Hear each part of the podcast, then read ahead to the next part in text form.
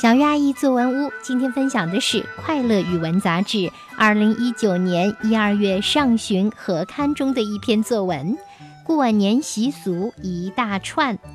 厦门市湖里区玉清小学五年级赖艺瑶，指导老师雷云涛。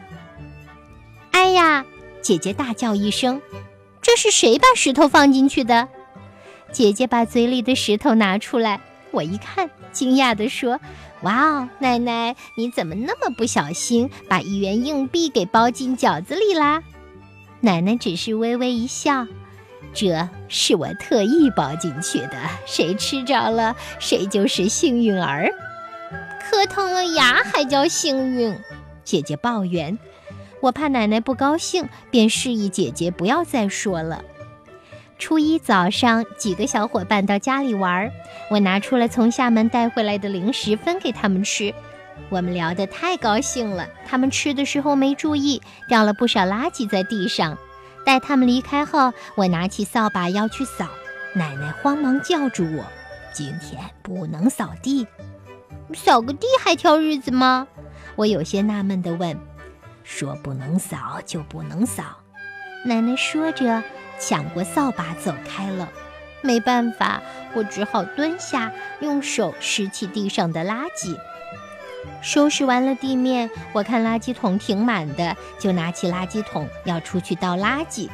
这时，奶奶又出现在我面前，拦住我说：“把垃圾桶放下，不能倒垃圾。”我很不理解地问：“为啥呀？不能就是不能。”说完，奶奶抢过垃圾桶放回原处。不仅如此，奶奶还阻止我做许多事：不能洗澡，不能说粗话，不能在别人家吃饭。不就是过个年吗？我感觉自己都被奶奶搞惨了。过年咋这个不能那个不能呢？我问爸爸。爸爸笑着说：“这呀，就是习俗。过年是新的开始，预示着今后一年的运气。人们当然都希望新的一年能顺顺利利呀。”原来如此呀！我听了后，对这些习俗不反感了，反而生出了要探究它的兴趣。同学们，你们家乡过年有哪些习俗呢？说出来和我分享一下吧。好啦，以上我们分享到的是赖艺瑶同学的作文《过年习俗一大串》，发表在《快乐语文》杂志上。接下来有请吴航英老师来点评。亲爱的孩子们，马上就要过年了，你还记得你们家是如何过年的吗？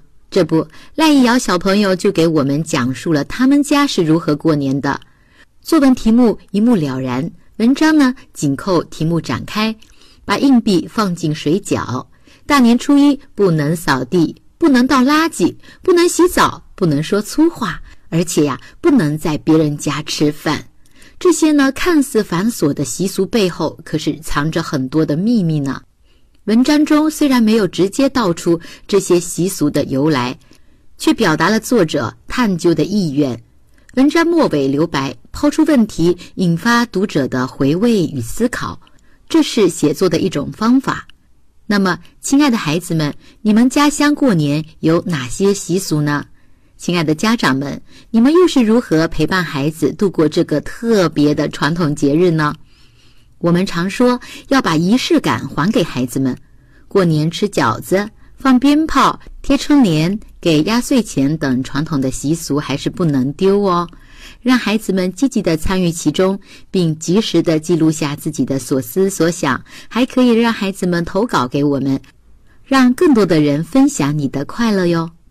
好的，谢谢吴航莹老师，也感谢快乐语文杂志，感谢赖艺瑶同学的投稿作文。期待更多的大朋友小朋友加入到小鱼阿姨作文屋里来，把你的作文分享给大家吧。